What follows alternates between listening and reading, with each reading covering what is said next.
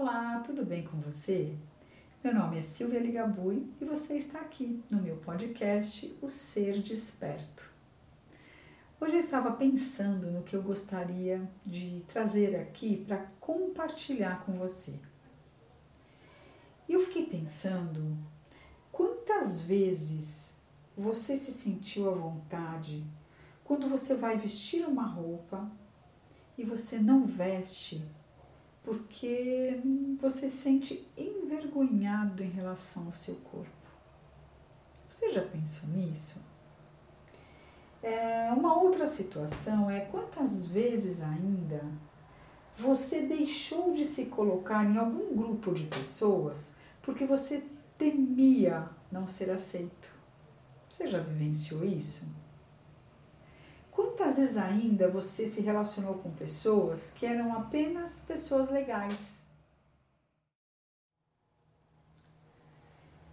E com isso eu fiquei pensando que muitas vezes nós vivemos de uma forma é, tão angustiante, né? porque a nossa verdade ela está tão escondida e abafada dentro de nós que a gente sofre esse, esse tipo de angústia. E uma hora ela vai ter que sair. Não dá, gente, para a gente guardar verdadeiramente quem somos em função de tentar ser aceitos e agradar e o próximo ou o mundo. Né? Então eu trouxe para a gente pensar no seguinte: claro que mostrar quem você é não é uma tarefa fácil num mundo exigente, cobrador, dual, né? onde certo e errado estão sempre presentes.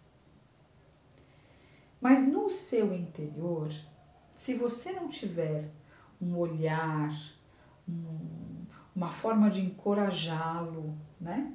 de comunicar ao externo o que de fato você é, é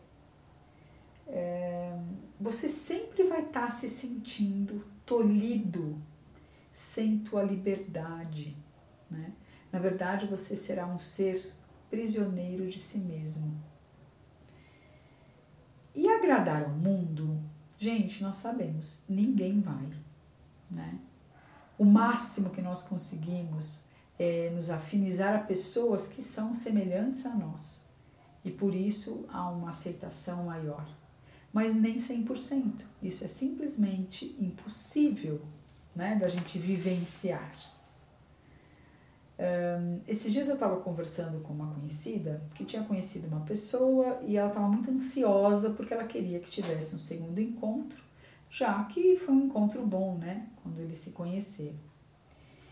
E o que eu percebi é que ela estava muito angustiada para se conectar com essa pessoa novamente.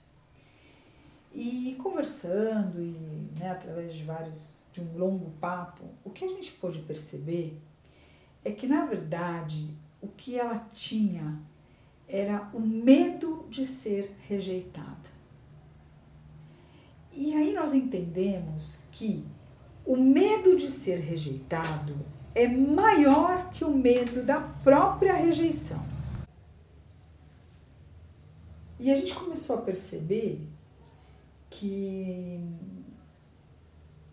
o medo de ser rejeitado cria em nós uma sensação de não ação.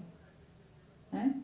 A gente começa a trilhar um caminho de deixar que as coisas aconteçam, não ousar, simplesmente nos resguardar para que a gente não sofra esse tipo de, de sentimento, né, de frustração e tudo mais. Então a gente percebe, e aí eu fui refletir um pouco sobre o acontecido depois desse bate-papo, é, que a gente tem sempre caminhos a seguir, que pode ser assim, ó. Muitos permanecem na não ação. Por quê? Assim evitam frustração e sofrimento. Só que muitos uh, acabam fazendo diferente. Acabam fazendo muito aquilo que os outros fazem, acreditando que se eles derem certo daquela forma, puxa, eu também vou dar.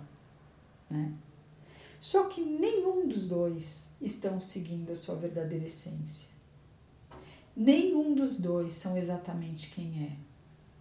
Nenhum dos dois estão uh, realmente buscando comunicar a sua essência.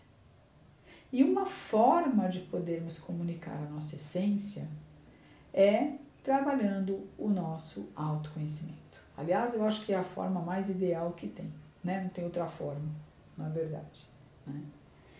Então, a reflexão de hoje é assim, ó, o medo de viver, né? Para que nós não sejamos rejeitados e não haja frustração, ele não pode ser maior do que o medo de me arriscar.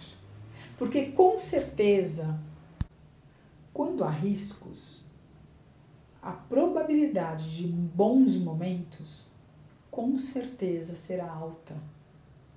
Né? Então, melhor do que pausar para não frustrar é ter ação e viver. Queria trazer essa reflexão hoje para vocês e dizer que semana que vem a gente está de volta, na quarta-feira, com um novo podcast. Até lá!